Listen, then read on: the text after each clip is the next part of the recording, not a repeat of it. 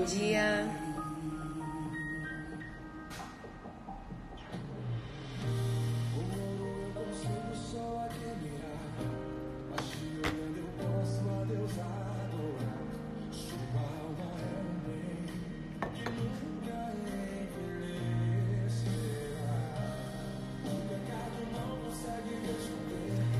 Bom dia, pessoal. Bom dia, Dani.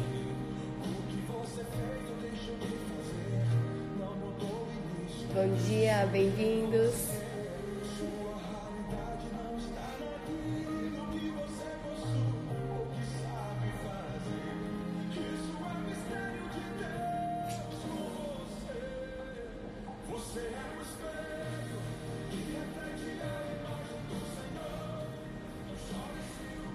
Bom dia, Gabriela. Bom dia, pessoal. Bom dia, Nutris, papais, mamães.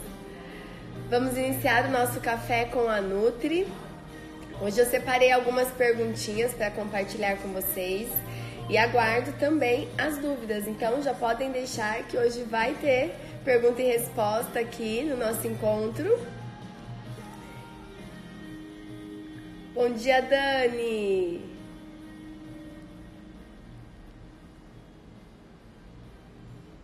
Olá, bem-vindos.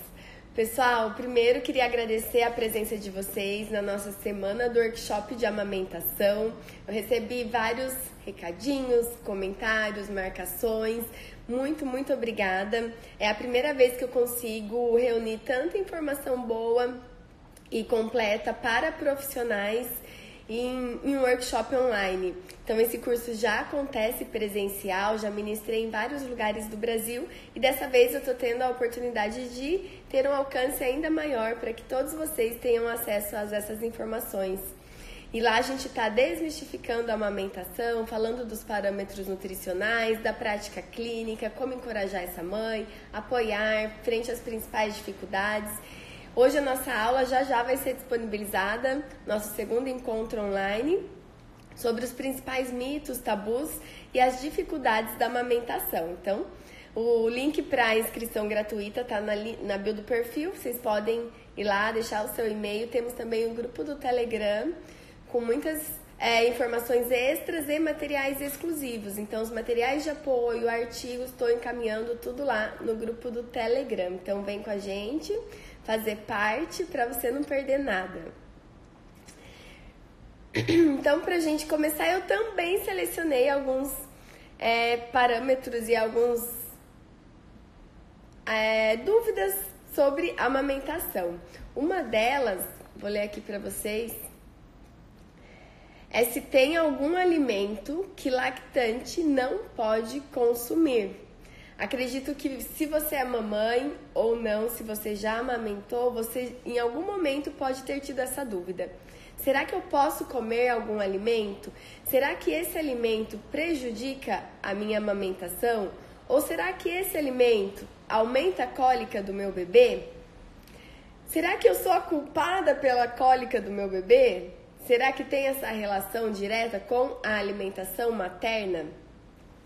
Então vamos lá. O primeiro ponto a gente esclarecer é que a gestante, a lactante, o bebê, enfim, todos nós devemos em todos os momentos priorizar uma alimentação saudável.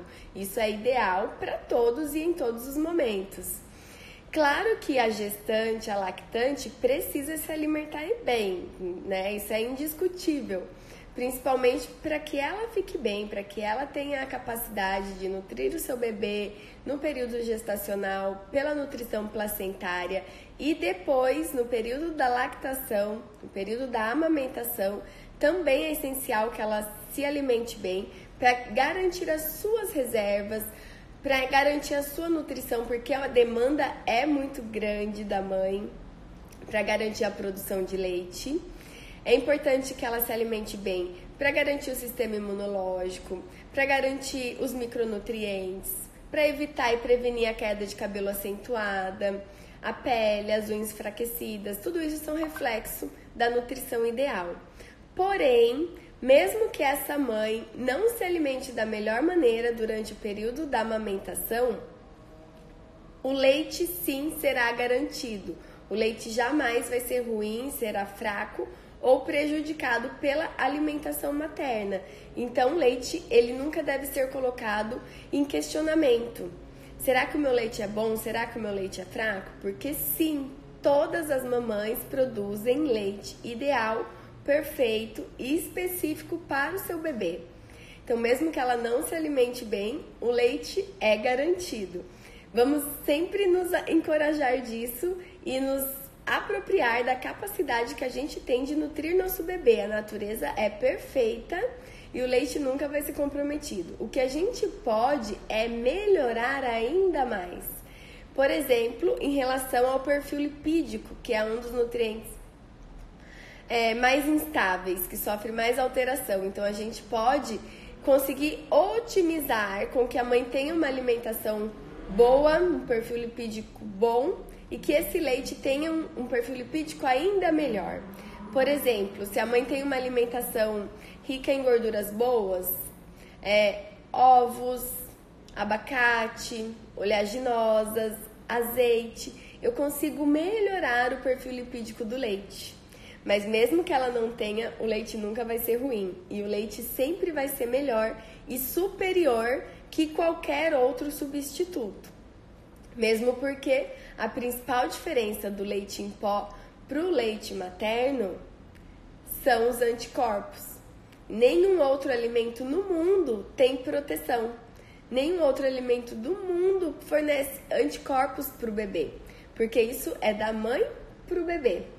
A gente produz, a gente faz toda a nossa memória imunológica de toda a nossa vida e transfere para o bebê de forma única, específica e especial.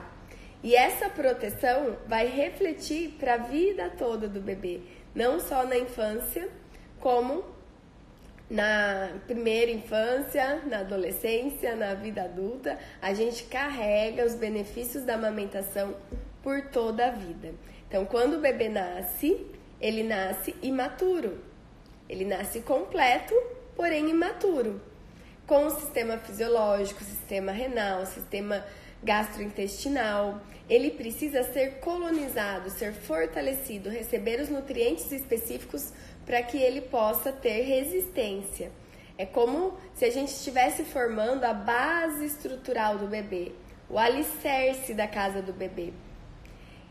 É, o exemplo prático são os mil dias, que acontece durante o período gestacional, primeiro ano de vida e segundo ano de vida do bebê. Essa fase é muito importante porque o bebê está formando e fortalecendo toda a sua estrutura que vai refletir para a vida toda. Então, se eu tenho uma casa com uma base forte, estrutural, resistente, eu tenho menos reparos e prejuízos a longo prazo. Se eu tenho uma base instável, frágil, eu vou ter comprometimento e reparos maiores a longo prazo. Então, por isso é importante a amamentação, por isso é importante a gente promover, a gente estimular, porque ele é o único alimento espécie específico. O que, que isso quer dizer? A mãe produz leite específico para o seu bebê. Todas as mães produzem leite diferente uma da outra. Nenhuma mãe produz leite igual uma da outra porque nenhum bebê é igual um ao outro. Os bebês são diferentes, com necessidades diferentes, por isso o leite tem a característica específica para aquele bebê. Quando eu descobri isso lá no bem no início desculpa, no início de formada, eu pensei, meu Deus, não é possível que aconteça uma espécie especificidade tão perfeita assim. Então, se aquele bebê tem uma necessidade extra de ferro, aquela mãe vai produzir o leite rico em ferro. Se aquele bebê tem uma necessidade extra de cálcio, aquela mãe vai produzir um leite rico em cálcio para atender as necessidades específicas daquele bebê. É ou não é uma perfeição da natureza, né? Uma realmente algo divino por mais que a gente estude, a gente ainda não consegue é, explicar a grandiosidade e a perfeição da amamentação. Quando a gente pensa da conexão da boca do bebê com o mamilo da mãe, essa conexão única, esse contato pele a pele é responsável por transmitir as necessidades específicas do bebê. Então, essa conexão traz a informação para a mãe do que o bebê precisa e ela produz o leite especialmente para atender às suas necessidades. Então, eu costumo dizer, eu digo e repito, que é impossível a gente conhecer, compreender a complexidade do leite materno e não se apaixonar por ele. É impossível, porque o leite materno é simplesmente único. Ele é o melhor alimento do mundo, o número um, o único que atende 100% às necessidades do bebê. E ele deve ser exclusivo, pelo menos até o sexto mês de vida. Quando a gente diz a palavra exclusiva, é importante esclarecer o que isso quer dizer, porque nem todas as pessoas sabem o que quer dizer exclusivo. Então, a amamentação exclusiva é apenas o leite materno, nada mais. Sem água, sem chá, sem outros leites, só o leite materno. Já pararam para pensar o quanto essa frase ela é preciosa? Amamentação exclusiva até seis meses.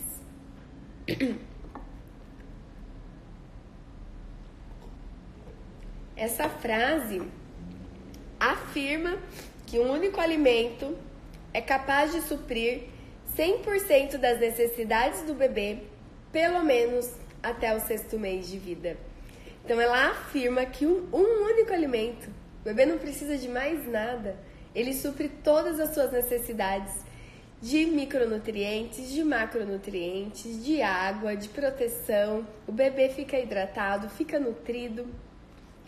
Tudo nas quantidades ideais e da melhor qualidade.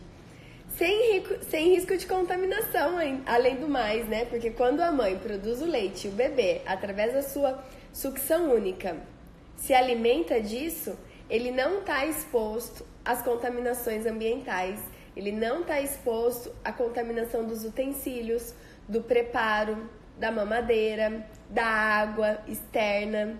Então ele está sem esse comprometimento ambiental. Então as chances dele fazer e dele ser promovido a uma colonização intestinal ideal e ótima é muito, muito maior. Além do que, no leite materno tem bifidobactérias, que é o melhor probiótico do mundo, que faz essa colonização intestinal, onde eu vou promover a resistência, a predominância de bactérias boas no intestino do bebê, que vai refletir diretamente em todo o seu desenvolvimento, seu sistema imunológico, sua qualidade de absorção otimizada. Com isso, eu realmente posso afirmar que o bebê terá uma melhor condição nutricional.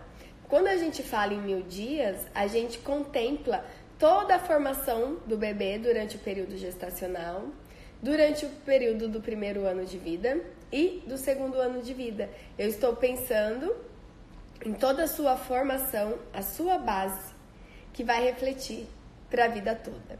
E quando a gente pensa em amamentação exclusiva, a gente está promovendo para esse bebê não só uma melhor saúde, não só uma melhor é, nutrição, mas também um melhor desenvolvimento em todo o parâmetro. Quando o bebê mama, ele está estimulando e desenvolvendo toda a sua estrutura, sua estrutura muscular, mandíbula, é, orofacial, dentária, tudo isso é estimulado através do reflexo de sucção. E tudo isso é preparatório para a fase da alimentação complementar. Então o bebê já vai estimulando, já vai se preparando. É muito diferente a sucção de um bebê no peito do que de um bico. No bico o bebê precisa fazer menos esforço. Ele quase não ativa os músculos maiores faciais. Então ele só faz abrir e fechar e o leite já sai facinho para ele. Quando o bebê está em aleitamento materno, ele precisa fazer esforço para sugar.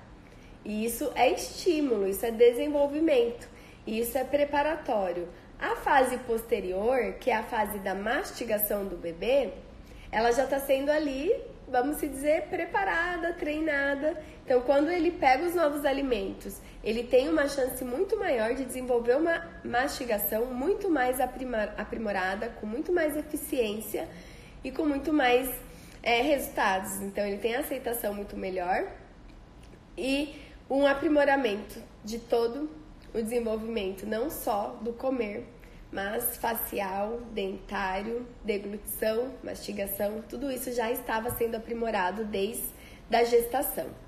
E ainda, pensando na importância da confiança, da livre demanda, de que o bebê sabe o quanto ele precisa, isso está muito bem definido na amamentação. A gente não consegue fazer com que o bebê mame mais do que as necessidades específicas dele. O bebê sabe o quanto ele precisa, todos nós sabemos, todos nós nascemos com essa percepção e essa capacidade de desenvolvimento do instinto de fome e saciedade. Fome e saciedade. Então a gente tem a fome, a gente tem a necessidade, a gente se alimenta da forma perfeita. Porém, nós adultos já estamos com vícios enraizados, com hábitos alimentares inadequados, já estamos comendo muito a mais do que as nossas necessidades por várias questões, inclusive emocionais, e a gente se perdeu, a gente não para mais para ouvir o nosso corpo. Mas no bebê, isso é muito específico, no bebê, isso é muito puro, isso é muito natural, isso é muito instintivo. Ele nasce sabendo e ele sabe o quanto ele precisa. Quanto mais a gente respeita isso, mais a gente vai para o caminho ideal. Quanto mais a gente permite que o bebê conduza a amamentação, mais a gente vai para o caminho ideal. Então, sem tempo determinado, sem quantidades determinadas, a livre demanda ela é conduzida pelo bebê. As necessidades do bebê são atendidas. Então, o bebê mama o quanto ele precisa e ele reflete quando ele está satisfeito e ele simplesmente não quer mais. A gente não consegue fazer com que um bebê mame mais do que ele precisa, por exemplo. É, durante a amamentação, a gente não consegue ver as quantidades. Então, a gente pode ter aquele entendimento, ah, eu acho que foi pouco. Ele mamou muito rápido. Filho, eu acho que você mamou pouco, mama mais um pouquinho. O bebê não vai mamar. Se ele já estiver satisfeito, ele não aceita mais leite. E o contrário também. Se for um bebê gordinho e a gente é, muitas vezes escuta a falsa orientação, a orientação errada de ah, tá muito gordinho, reduz as mamadas. Não, de forma alguma. A mamada não deve ser reduzida, deve ser respeitada. Leite materno não favorece a obesidade, muito pelo contrário, ele é um fator principal de prevenção da obesidade. Ele trabalha direto na programação metabólica do bebê e previne a obesidade na vida adulta e também na infância. Então a gente não consegue falar, ah, eu acho que você já mamou muito, tá gordinho, vamos reduzir as mamadas. Se o bebê tiver com fome, ele não vai aceitar, ele vai chorar, ele vai querer, ele vai demandar por mais leite, porque ele sabe o quanto ele precisa. A gente não sabe, mas todos os bebês sabem. E quando a gente deixa eles conduzirem, a gente vai certamente para o melhor caminho. Não existe certo ou errado, como eu sempre digo, mas não há nada que me convença que o natural não seja o ideal. Então, quando a gente caminha para o natural, para o respeito, para a confiança, para o olhar para cada bebê, para o olhar para cada família, a gente consegue alcançar o melhor para o bebê e o melhor para as famílias. Todos os bebês sabem conduzir a amamentação então, por que, que eles não saberiam conduzir a alimentação complementar? Eles sabem sim. A gente que subestima, a gente que tem hábitos enraizados, culturais, que nos fizeram acreditar que comer bem é comer muito e que comendo muito vamos estar fortes e resistentes. E isso nada tem a ver com quantidades, isso tem a ver com qualidade. Quanto mais qualidade a gente comer, mais saudáveis a gente vai ser. E não quanto mais quantidades a gente comer. Então a gente precisa desconstruir essas ideias de quantidades ideais e passar a confiar no natural, no instintivo. O nosso dever enquanto pais, enquanto profissionais, não é ensinar o bebê a comer, porque ele já sabe, ele aprende, isso é aprendido, isso é instintivo. O nosso dever é promover a melhor alimentação para o bebê, é fazer as melhores escolhas, as melhores ofertas e confiar que ele vai decidir o quanto ele precisa e o que ele precisa. E quando o bebê começa a comer, é muito comum a gente querer que ele raspe o prato, que ele coma tudo, que ele coma todas as frutas, que ele coma quantidades. E a gente se preocupa muito com isso. Porém, quanto mais a gente se preocupa com as quantidades, mais a gente se distancia do que realmente importa, que é a confiança. Quando a gente fala para um bebê, come mais um pouquinho, come mais uma colherinha, só mais essa colher, a gente está superestimando isso de uma forma muito desproporcional. O Carlos Gonzalez diz no livro dele que faz a comparação que uma colher a mais para o bebê é como se fosse meio prato de comida a mais para nós adultos, proporcionalmente. Porque o volume gástrico do bebê é muito pequeno. Então, quando ele já come um volume, mesmo que pequeno, que, mas que suficiente para ele, e a gente quer que ele coma mais meia colher, mais uma colher, mais duas colheres, isso é muito para o bebê. Então a gente já está desde lá do início superestimando isso, querendo que ele coma mais, interferindo no reflexo dele de fome e saciedade, e ele já vai ficando descompensado. Ele vai falando, mas como é isso, né? Eu já estou satisfeito, mas eu tenho que comer mais? Será que isso terá reflexo bom lá na frente? Será que a gente vai ter bons resultados querendo que o bebê coma a mais do que as suas necessidades? Então, para a gente refletir, para a gente refletir nas dificuldades alimentares, uh, nos distúrbios alimentares. A gente sabe o quanto a gente tem de problemática envolvida com a alimentação, distúrbios emocionais, psicológicos, o quanto depois isso é difícil, é um tratamento de que exige uma equipe multidisciplinar para reverter tudo aquilo que foi imposto, que foi protocolado, que foi determinado para o bebê no momento que era dele, único dele, de formação dele, e tão importante e com benefícios e reflexos para a vida toda. Então, quero saber aqui, reenfatizando a importância da confiança, do olhar para o bebê, quais são suas dúvidas nesses parâmetros, tá? Vou selecionar mais uma aqui das dúvidas que vocês deixam para mim.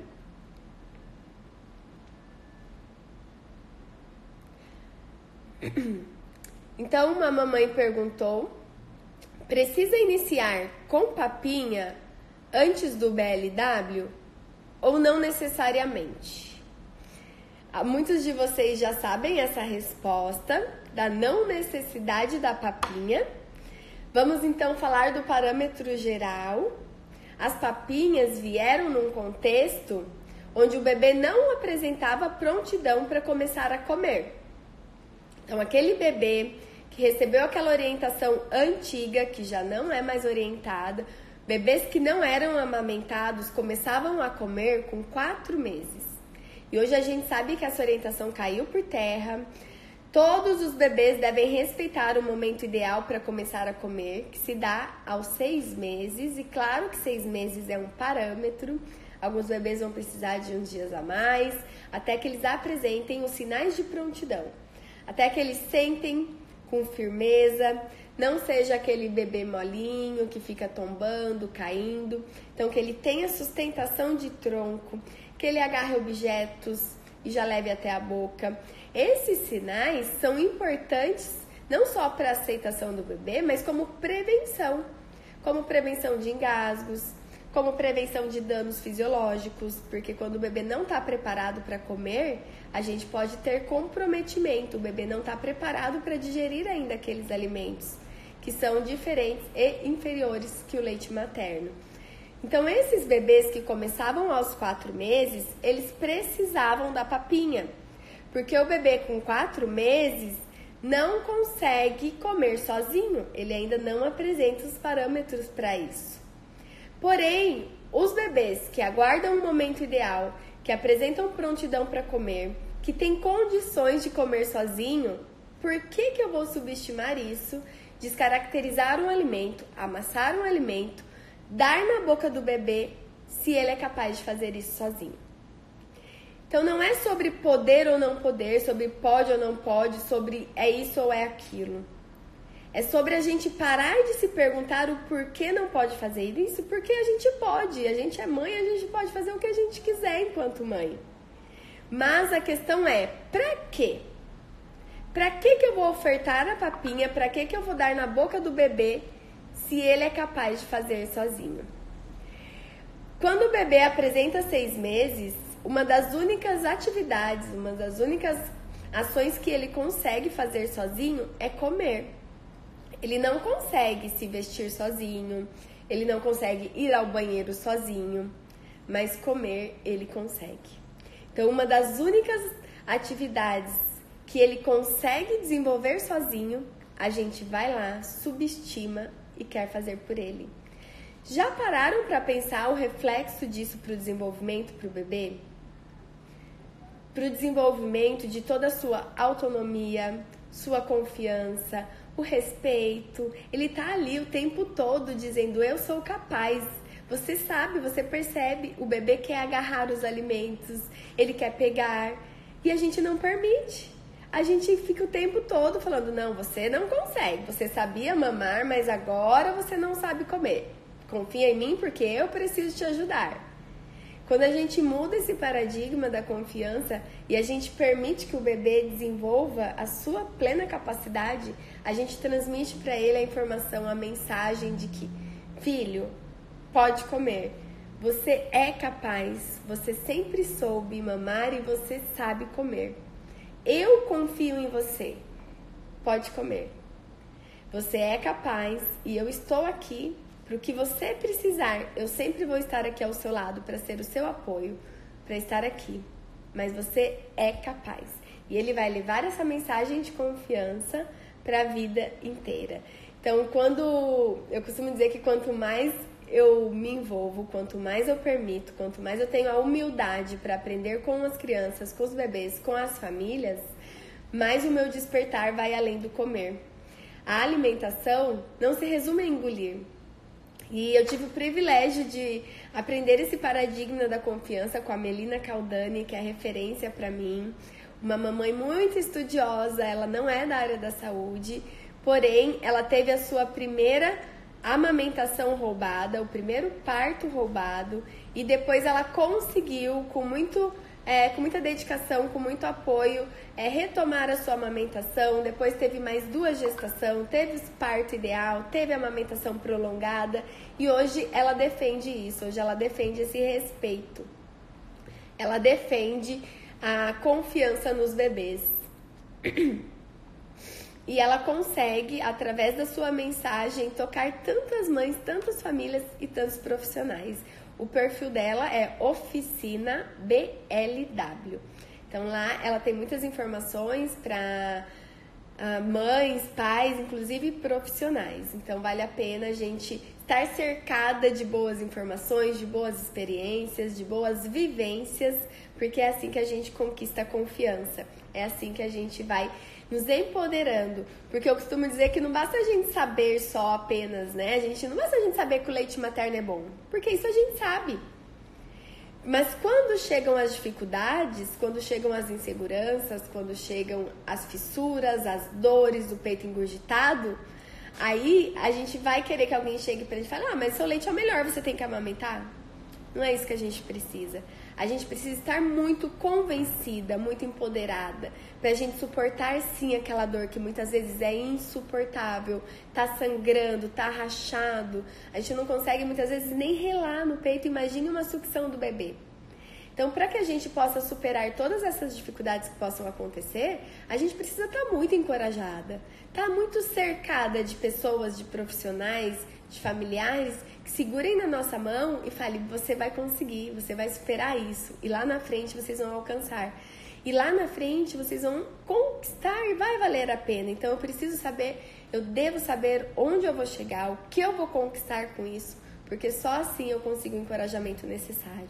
E assim também na alimentação complementar, porque muitas vezes aquele bebê não vai comer, ele vai jogar no chão, ele vai passar no cabelo, ele vai fazer de tudo menos comer. E quando eu entendo que comer é igual a engolir, não vai fazer sentido para mim permitir que o bebê aprenda a comer. Porque ele não vai muitas vezes nem levar a boca, muito menos engolir. Agora, quando eu entendo o comer como um complexo parâmetro de aprendizado que envolve inúmeros reflexos, aprendizados e desenvolvimento, que comer, engolir. É só uma parte do processo e inicialmente não é a mais importante, eu consigo conquistar a confiança e permitir que esse bebê tenha a melhor experiência inicial com os alimentos, que ele tenha a oportunidade de aprender a comer com prazer e não apenas engolir o alimento. Que ele tenha a oportunidade de explorar e de saber o que ele está comendo, que ele possa pegar, que ele possa texturizar, que ele possa sentir, que ele possa diferenciar dos outros alimentos, saber que cada alimento é único, cada alimento tem uma cor, cada alimento tem uma textura, cada alimento tem um sabor, e assim ele vai formando o seu hábito alimentar, o seu paladar, comendo quanto ele precisa, porque ele sabe nos guiar e a gente conquista dessa forma não só a nutrição perfeita e ideal, mas também todo o desenvolvimento desse bebê que vai ter reflexo por toda a vida. Então, através da alimentação, a gente pode sim construir adultos confiantes, adultos seguros de si, que se sentem capazes, e isso é inestimável. Isso é o que eu desejo para todos os bebês, é o que eu desejo que os meus pais tivessem feito por mim lá na minha infância, que certamente faz diferença e é o que a gente deseja, o que a gente quer, nos sentir capazes e confiantes. Vamos agora às nossas perguntinhas aqui, como prometido. Vamos lá.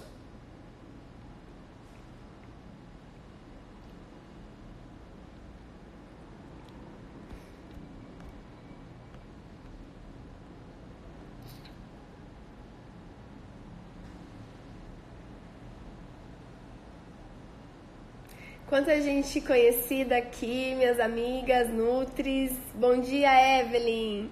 A Evelyn é uma querida amiga Nutri aqui de Maringá, que trabalha com nutrição comportamental para adultos. E ela fala, né? Eu adoro a frase dela. Se você puder, dita aqui para as pessoas é, também verem, né, Evelyn? Que eu trabalho com os adultos que não fizeram BLW na infância. Então ela diz que aquela criança que não teve a oportunidade de aprender a comer, de desenvolver seu instinto de fome e saciedade, ou que por algum motivo isso, né, depois se descompensou, se descontrolou, teve compulsão alimentar, daí vai lá para Evelyn tratar com a nutrição comportamental. Um beijo, amiga.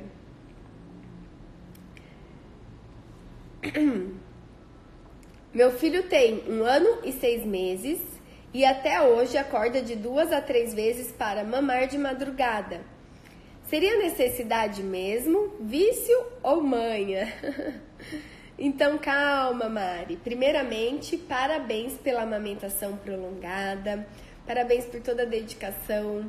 É, a gente sabe da, da demanda fisiológica e da importância das mamadas noturnas. Isso se dá principalmente até o primeiro ano de vida do bebê, onde o leite materno é a base alimentar do bebê, é a principal fonte de. Olá pessoal, o Instagram aqui fechou a nossa live, mas a gente retorna para a gente continuar e concluir o assunto sobre a alimentação materna e as cólicas dos bebês. Quando a gente pensa em cólica do recém-nascido, a gente precisa entender que elas são fisiológicas. Os bebês terão cólicas, uns mais, outros menos. E as mães não são culpadas pelas cólicas dos bebês. É importante que elas saibam disso. É importante que a sociedade saiba disso e pare de culpar as mães pelas cólicas dos bebês. Quando a mãe se sente insegura, se sente culpada, ela não consegue amamentar da forma melhor com que ela poderia. E a mãe pode e deve ter uma alimentação natural, diversificada, colorida. Ela deve comer os alimentos na sua maior diversidade, então ela não pode, não deve fazer restrições desnecessárias perto e frente a mitos e crenças populares.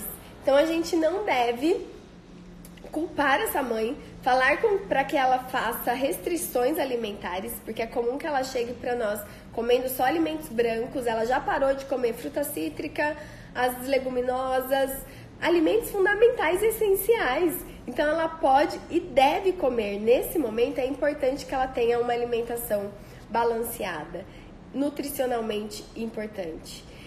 Com isso, a gente pode sim entender que o bebê tem a cólica um dia mais, um dia menos. Ela pode até ter alguma associação, mas não há nada embasada que nos diz que algum alimento tenha relação direta e seja causador de cólicas nos bebês. Porque isso pode acontecer independente da alimentação materna. E muitas vezes a mãe retira os alimentos e o bebê continua tendo as cólicas porque é fisiológica. Isso se acontece devido à imaturidade do sistema do trato gastrointestinal do bebê e até que ele atinja a maturidade, as cólicas acontecem. Então a mãe não é culpada da cólica. O melhor remédio para cólica é o leite materno, onde tem bifidobactérias que vai promover a melhor colonização intestinal, que vai dar o melhor suporte. Então o que fazer quando o bebê tem muita cólica? Amamentar. O leite materno é o melhor remédio para cólica e para várias outras patologias, né? E na prevenção delas. Então, amamentar, amamentar com confiança, amamentar com tranquilidade, ter uma alimentação diversificada, ter uma alimentação colorida e se apropriar disso, né? De que não é, não somos causadoras das cólicas dos bebês. Os bebês terão cólicas independente da alimentação materna. O que a literatura nos diz ainda é se a mãe consome algum determinado alimento e para a mãe causa desconforto, se ela tem muito é, desconforto gástrico, gases, estufamento, má digestão, que ela evite esses alimentos, porque também, né, se faz mal para a mãe, ela não precisa insistir, insistir em comer na amamentação. Então ela evita o que faz mal para ela, mas não que necessariamente, e ainda assim a gente não pode afirmar que esses alimentos irão causar desconfortos ou cólicas nos bebês. Então, chega de mito, chega de fazer restrição e de dizer que a mãe pode ou não pode comer os alimentos saudáveis. A mãe pode e deve comer os alimentos saudáveis. O que a mãe deve evitar na amamentação? Quais são os alimentos que realmente devem ser evitados? Primeiro, o excesso de cafeína, mas eu digo o excesso. Não é que a mãe não pode tomar uma xicrinha de café. A mãe pode. O que não se deve é exagerar. Por exemplo, comer, beber muito café, comer chocolate, tomar refrigerante à base de cola, tomar chá escuro, tudo isso ao longo do dia. Então isso é um excesso e a gente tem transferência da cafeína para o leite materno. Então o excesso, pequenas quantidades pode. Álcool é contraindicado na amamentação. Alguns medicamentos, então se a mãe está amamentando, deseja amamentar e quer continuar com a amamentação e por algum motivo ela precisa entrar com a amamentação, a medicação e está amamentando, é importante que ela fale para o profissional o desejo de amamentar para que esse profissional encontre um, sub, um substituto, um similar, um compatível com a amamentação. Tá? E só em casos extremos, onde realmente não tem outra alternativa, como tratamento de câncer, quimioterapia, aí sim, mas a gente tem muitas outras opções antes de pensar num alimento que não é compatível com a amamentação. Ah, outros alimentos que eu nem preciso falar, que são prejudiciais para a mãe, que também não devem ser encorajados na amamentação. E até a doutora Ana Paula, aqui, pediatra, querida, nossa parceira, participou da nossa formação no curso presencial para profissionais, está dizendo da gordura trans. Exatamente. A gente falou lá no início da nossa live, quem não estava conosco vai ficar salva até amanhã de manhã. Então, sim, o perfil lipídico é muito importante. Se a mãe tem uma alimentação ruim, rica em gorduras ruins, é, não é compatível, mas lembrando que o leite não vai ser ruim ou prejudicial. Mas a gente pode melhorar, otimizar principalmente o perfil lipídico do leite. Por isso que é importante que a mãe tenha uma alimentação com gorduras boas. O que seriam as gorduras boas? A gordura do abacate, a gordura das oleaginosas, do azeite, uh, do ovo, da gema do ovo, dos alimentos naturais. Então, essas gorduras sim, que a gente deve evitar são os óleos uh, vegetais, as gorduras dos produtos industrializados, como bolacha recheada, produto com, muito confeitado, é, chocolate de má qualidade, tudo que tenha na sua composição gordura trans ou gordura de má qualidade.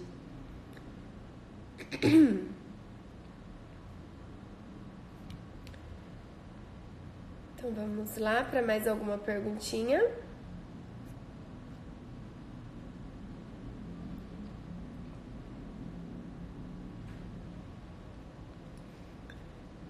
A Aline está perguntando: e essa cafeína resultaria em cólica? Ou deixaria a criança mais agitada? O excesso de cafeína, sim, pode deixar a criança mais agitada, ter comprometimento a nível cerebral e, porém, a gente não pode afirmar que ela é causadora das cólicas, tá? Porque as cólicas vão acontecer independente do consumo da cafeína. Mas ela pode sim causar uma agitação. Porque ela causa um, um estímulo a nível cerebral do bebê. Por isso que o excesso é prejudicial. Pessoal, estamos caminhando para os últimos minutinhos do nosso encontro dessa manhã. Quero aproveitar e agradecer a presença de todos convidá-los novamente para a nossa semana do workshop da amamentação, que está no ar. Ontem já foi liberada a aula 1 e daqui a pouquinho vai ser liberada a aula 2. Então, se você não está com a gente, basta cadastrar o seu e-mail no link na bio do perfil. A inscrição é gratuita. Então, a gente tem o prazer de disseminar essas informações da amamentação, que eu costumo dizer que foi o meu primeiro despertar. E não é possível a gente trabalhar com o público materno infantil se a gente não tem o conhecimento da base, do início, do aleitamento materno, do primeiro alimento do bebê e do melhor alimento do mundo. Então, como o próprio Ministério da Saúde diz, que todo profissional deve saber avaliar criticamente uma mamada. Então a gente precisa saber avaliar, a gente precisa conduzir, a gente precisa orientar e apoiar essa mãe da melhor maneira possível. Não simplesmente olhar para a mãe e bebê e fazer uma prescrição. Antes disso, tem muito que se fazer, tem muito que se orientar, muito para apoiar. A gente precisa esgotar todas as alternativas antes de pensar em complemento. Não faz o menor sentido a gente complementar o melhor alimento do mundo, porque o leite materno é e sempre vai ser o melhor alimento do mundo. Tudo que a gente der para o bebê é inferior que o leite materno. A gente pode afirmar isso com todas as letras, que o leite materno é e sempre será o melhor alimento do mundo. É o único alimento com anticorpos capaz de promover proteção para o bebê.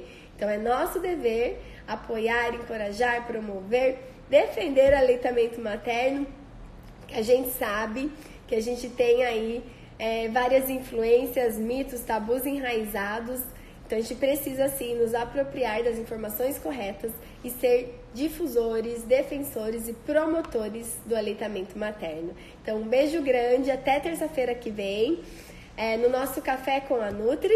E as dúvidas vocês podem deixando aqui. Se você conhece uma mãe, uma gestante, uma lactante ou um profissional que deseja aprimorar seu conhecimento na área materna infantil, clica aqui na flechinha, encaminha a live para ele e convida também para participar da nossa semana do workshop de amamentação. Beijo grande, um bom dia, excelente dia para todos e até mais!